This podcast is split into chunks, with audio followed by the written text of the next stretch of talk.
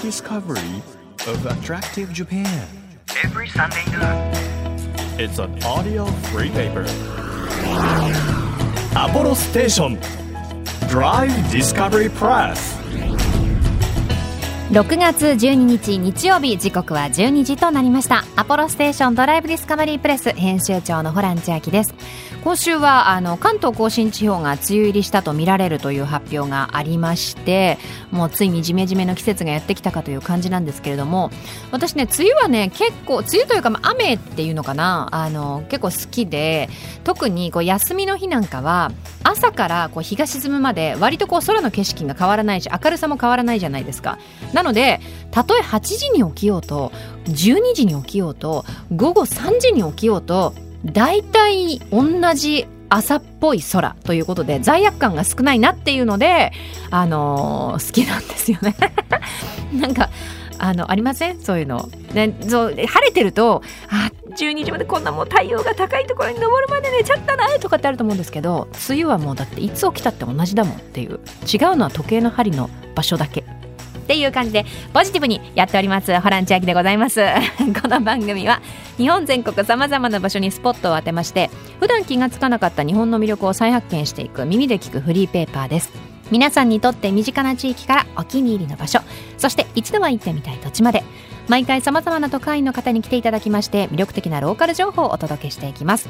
今日はですねここ数年もうブームというか定着しつつあるキャンプですね。こちらに注目しようと思っております。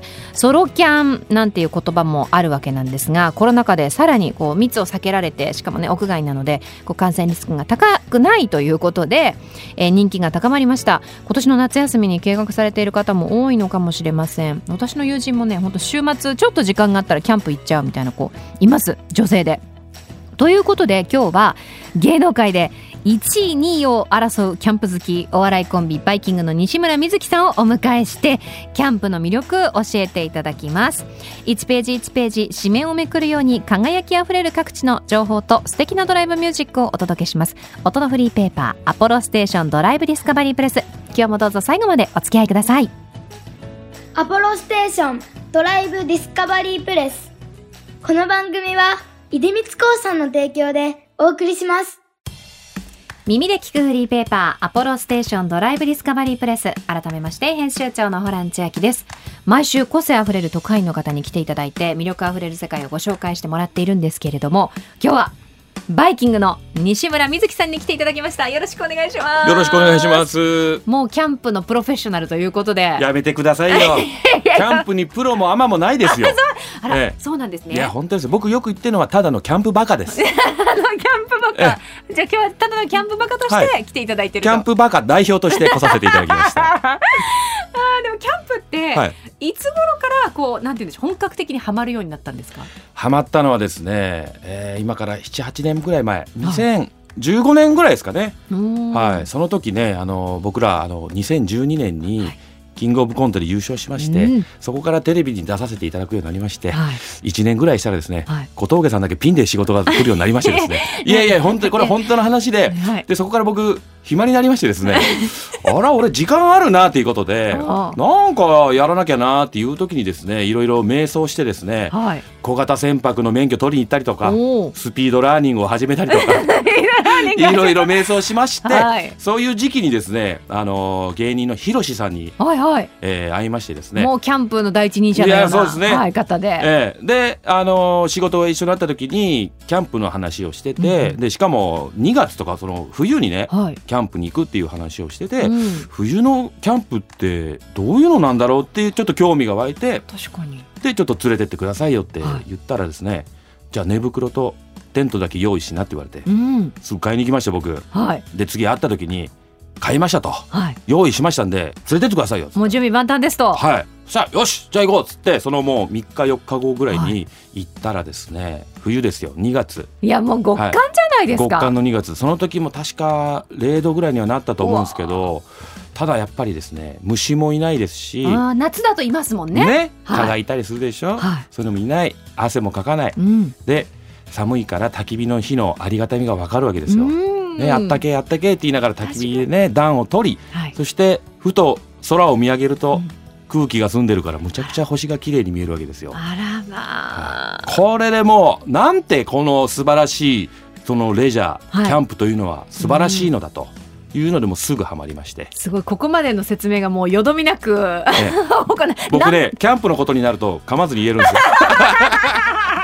いや笑っちゃいけないスラスラ言えちゃうんですいつも噛んでないですよ。いやいや噛み噛みですけれども キャンプのことになるとねなんかペラペラ喋っちゃうんです。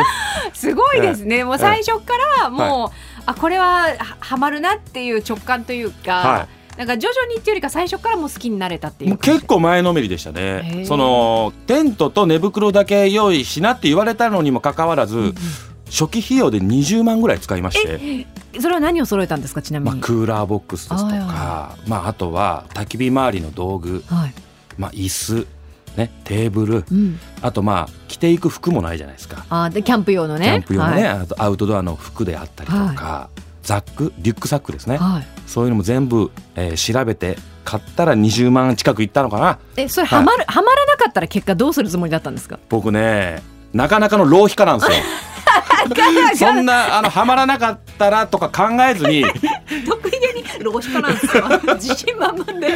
買っちゃったんですねこれが、はいはい。ええ。ー、でえただまあ今でもその時買った道具を使ってるやつもありますし、最初にやっぱりじっくり調べて買ったので、いいものを買ったんだなと思いますよ。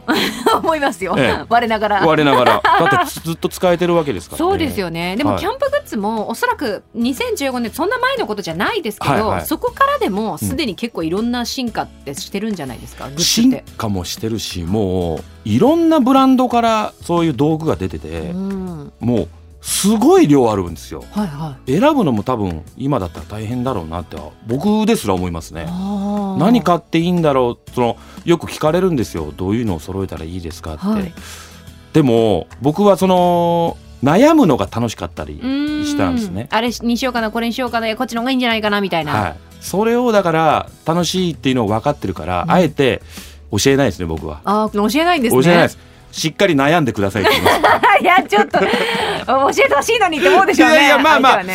まあどうしてもっていうのであればまあまあ僕のね個人的な意見にはなりますけどそれはまあ教えますけれども、うん。やっぱ選ぶのが楽しいんですよ。あ選んでる過程のこととか思い出しますもんね。思あのい出しますこれとこれ悩んだな、こっちにすればよかったなとか。もろちろん失敗もありますよ。ああ、そうなんですね。ありますあります。例えば何で失敗しました？例えばですね、はいクッカーっていうそのまあ調理器具鍋ですね、うんうんキャンプで使う鍋、で、えー素材もアルミでステンレス、んチタンといろいろあるわけですけども、うんアルミが一番熱伝導率がいいんですね。はいただちょっと僕がキャンプハマった時にチタンブームが来まして、はい。チタンっていうのは丈夫で軽くて、うん。使い込むうちにこう鈍く青色になってくるんですね。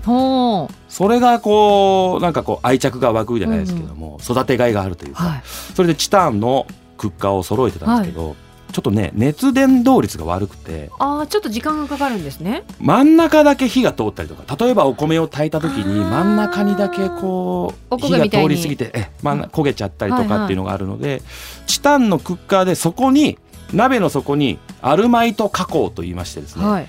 アルミを吹きつけてそこだけこうアルミの状態みたいになってる うんうん素材があるんですよ。はい。それを買ってうん。焚き火で調理したら一発でそのアルマイト加工が焦げてしまいまして。ええあ、じゃあ扱いちょっと難しいものも中にはあるんですね。あーそのガス調理器具でやるのであれば問題なんですけども、はい焚き火のガンガンねあの強火でやったらすぐダメになってしまったりとか。あでもそういう経験があるからこそ今これがいいっていう道具が見つかりましたね、ー今何の素材に落ち着いたんですか今ですか、はい。鉄です。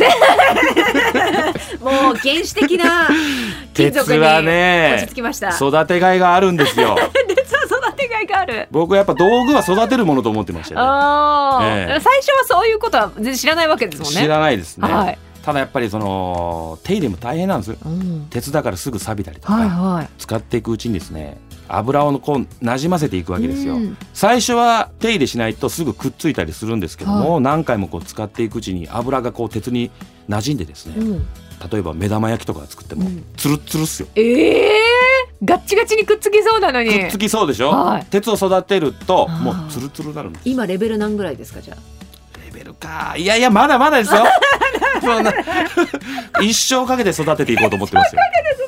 はじゃあ長い旅なんですい。ねいやそうですへね。ーその育てる過程も楽しくてですね。あええ自分の子供みたいというか。ー 確かにえ我が子を育ててるかのような本当そうなんですよ。へ えそうなんだ、えはい。そのキャンプの魅力をこう徐々に知っていく中で、うんキャンプってこれがいいっていうのななズバリなんだっていうふうに思われます、これはですね。僕がよく言ってるのはキャンプでやることはうん、大きく分けて三つしかないんですよ。はいそれを僕はクーネル焚き火って言ってるんですけど。クーネル焚き火、ええ。なんか聞いたことあるキャッチフレーズだと思うんですけど。そうですね。クーネル焚き火。まあだから、まあ、ご飯食べるでしょ、はい、で、まあ、テントで寝る。うん。あとは焚き火。ね。大きく分けてこの3つなんですけども、はい僕はその中でもやっぱ焚き火ですね。焚き火をしにキャンプをしに行ってるようなもんですよ。そうなんですか、はい。焚き火ってでもどどこでどう焚いてもう同じではないんですか、同じではないですね。何言ってんだこいつ。目やがギラッとしましたけど。焚き火の炎の揺らめきはですね、はい。一回1秒たりとも同じ揺らめきはないわけですよ。もうあ炎の揺らめきそして、えー火がはぜる音もう全部一期一会なんですね。だんだんうざくなってきましたいやいやそうだと思いますよ、でもきっと言ってらっしゃる方、はい。よくこう焚き火をしてその揺らめきを見てる方は、はい。そうなのよって今うなずいてますねきっとね。えうなずいてくれてるとは思いますよ、焚き火なんですか、焚き火ですえねー大人になって感じるその焚き火の良さってうん。何ですか、なんかねこうずっと見ていられる不思議な魔力というか、うん。魅力。そのもう頭を空っぽにしてくれるというかはもう嫌なことも全部忘れさせてくれる。いねあ例えばあそこで滑ったなとか。あいいあい水曜日のダウンタウンでドッキリうまくリアクションできなかったなとか。いいこと言いますね。実際あります。スタジオ収録ではい。滑ってですね、はい。僕車にキャンプ道具全部積んでるんで。あいつでもいけるんだ、ええ。スタジオからキャンプ場に直行したことあります。家じゃなくて、ええ。そのそのまま行っちゃいますねもう。心を癒しに癒しにキャンプ場に。ええ。ヒーリングなんですね。そうなんですよ、へーもう全部忘れさせてくれるんで。ああ、はい。そうなんですね。そうなんですよ。もう頭の中の燃えかすも全部 燃やしてくれる。全部空っぽにしてくれるんですけども、はい。これを小峠に言うと、お前いつも空っぽじゃないかと言われるんですが。僕ぐらい僕でも、うん燃えかすぐらいはねもう一回すもうありますから灰ぐらいはなんかもやもやもや、はい、それも全部燃やしてくれますね。あーですっきりまた新たな気持ちになってはい、また収録に臨むっていう。はい、そうなんですよ。あーあのお金をかけようと思えばいくらでもかけられると思うんですよ。そうですね。でもえじゃあ高いんだったらちょっと初期費用多すぎてできないなって思っちゃう方もいると思うんですけど、うんうん必ずしも高額のものを買わなくてもキャンプっていうのはできるんですか、今ですねやっぱりその道具もピンキリで、は安くていいものもたくさんありますね。はい。じゃあまず安いところから揃えていってあキャンプこのまま続けたいなと思ったらいいものを買うっていうのでもいい。それももちろんありだと思いますね。うん。やっぱり僕みたいな浪費家はなかなかいないと思うんで 確かに。ハマるかどうかもわかんないので数十万はなかなかでそうですよね。いけないですね。ええ。うん。まああとレンタルさせてくれるキャンプ場もありまして、はいはい。まずはお試しでそのキャンプ場のレンタルのもので、えー一回やってみるっていうのもありだと思いますね。使い心地を確かめてみて。そうですね。で一回そのキャンプの雰囲気を味わってみて、うん。ハマるかどうかをちょっとそこで確かめるというかそれもありだと思いますね。あの、キャンプを初めて行くというか、まあ、小さい頃行ったことあるけど大人になってこう趣味としてうん。初めて行きますっていう方は、はい。どこのキャンプ場に行くのが初心者はおすすめですか、僕はやっぱりね初めては景色がいいところに行くといいんじゃないかと思いますね。うん。森深いところもいいですけど僕はもう、まあ、もちろん景色がいいところも好きですけども、もう何もない本当に森の中の自然に囲まれてるところが好きなんですけども、うんうん。やっぱり景色がいいところに行くとずっと眺めてねあの癒されますし、うん。飽きないと思いますね。何もしてない時間も飽きないと思うんですよ。例えば富士山がバーンとこうね、はいはい。大きく見える、えー、麓っ原キャンプ場っていうところがねあるんですけども、富士山がこう大きく見えてね富士山の裾野まではい、見えるんですよ。てっぺんだけじゃなくて、で星空って普通見上げるじゃないですか空をね。そうですね。あの上向かずに見えるんですよもう。もうじゃああの自分の視線と同じ高さに星空があるんだ。そうです。もう富士山の両サイド。へえ。星が出てるんで、すごいですね、は逆にクロートの方でここ行ったことあるんですよって言うとあちょっと分かってんじゃんじゃないですけど、そこ行ったのっていう一目置かれいうんるうんうん。スポットっていうのはありますか、えーとですねこれ僕今キャンプ番組をはい。やらせてもらってましてですね、あのまあ、中国地方でやることが多いんですけども、一個紹介するとですね、うん。えーしまなみ海道っていうのがですね、あはいはい。瀬戸内海にあるじゃないですか。あり。ます。今しまなみ海道を確認しましたね下のメモにそうです。これはどうしてもね、すっと出てこないんで。す。しまなみ海道が えついつい。え出てこないんでね。出てこないんで。ええ。しまなみ海道のはい。途中にあるうん。島で道か島っていうのがあるんですね。道か島。はい、はい。そこにキャンプ場があるんですけども、そこはあの徒歩か自転車かうん 125cc 以下の原付じゃないといけないとこなんですよ。えということはキャンプ道具を、あの西村さんのように持ってらっしゃる方は、はい。そこの近くまで車で行くっていうことなんですか？車もそれあのしまなみ海道の途中なので途中止めるとこないんですよ。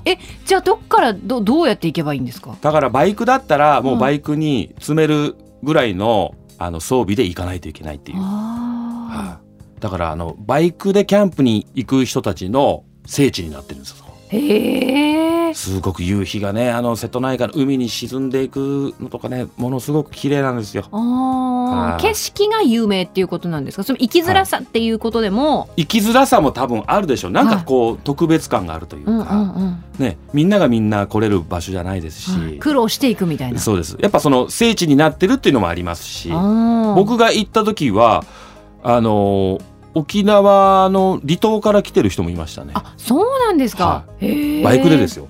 そっからずっとバイクで、バイクでうわこのまま東北の方にまで行くんだって言ってましたよその人。は。ーもう結構人生かけて いやそうですね。旅されてますね。はい、そこはねまあそこ行ったことあるってなったらやっぱってなりますよ。はいやなんかただならぬキャンプ愛をここまで伺ってきたんですけど、はいちょっと来週もはいキャンプについて伺っていこうかなと思います。わかりましたいいですか？はいもちろんですよろしくお願いします。ということで今日はバイキングの西村瑞希さんに来ていただきました。ありがとうございました。ありがとうございました。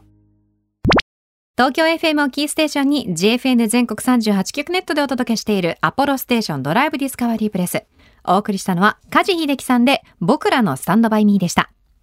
この番組ではドライブで聴いてほしい Spotify のオリジナルプレイリストを配信中です。DD プレス、アルファベットで ABC、D ですね。D でカタカナでプレスというふうに検索していただきますと出てきますので、ぜひいいねでお気に入り登録よろしくお願いします。Apollo Station Drive Discovery Press 地域社会を支えるライフパートナーアポロステーションのスタッフがお客様に送るメッセージリレー。長野県上田市の株式会社高見沢セルフ塩田のサービスステーション店長の永井英子です。昔から車が好きでよく自分でもコーティングをしていたのでスタンドで働き始めてからもコーティングは特に大好きな作業です。当店は私を含めてコーティングの資格を持っているスタッフが4名いるので仕上がりには自信があります。また洗車はドライブスルー洗車スプレー洗車スタッフの手洗い洗車がありますのでどんな要望にもお応えできます。また近くにある自社整備工場とも連携しているので整備もお任せください。アポロステーションセルフ塩田のサービスステーションぜひご来店お待ちしております。あなたの移動を支えるステーションアポロステーション。東京 FM からホラン千秋がお届けしてきましたアポロステーションドライブディスカバリープレス。今日はバイキングの西村瑞希さんに来ていただきました。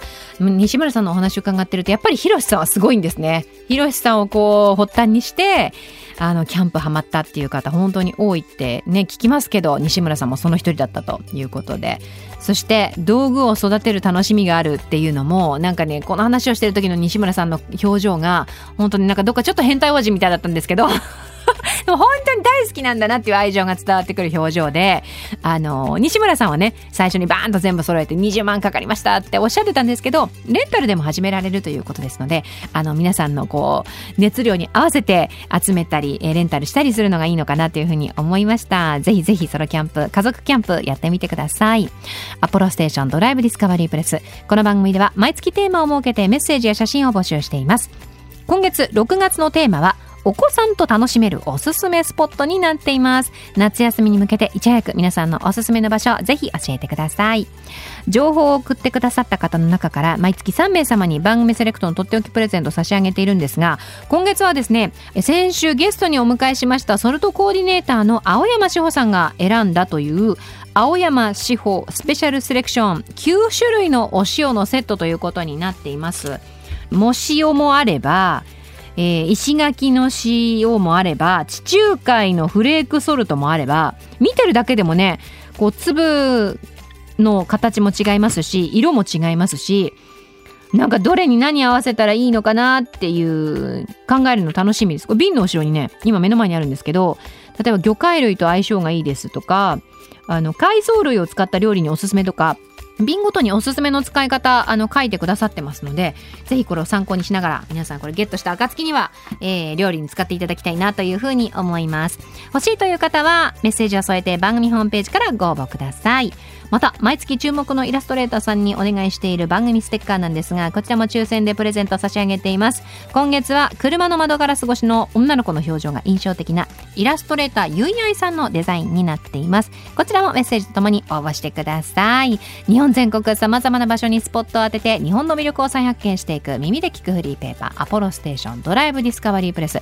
来週もねキャンプについてじゃんじゃん深々といろいろ伺えたらなというふうに思っております。楽しみにしていてください。お相手は編集長のホラン千秋でした。バイバーイアポロステーションドライブディスカバリープレス。この番組は、出光興産の提供でお送りしました。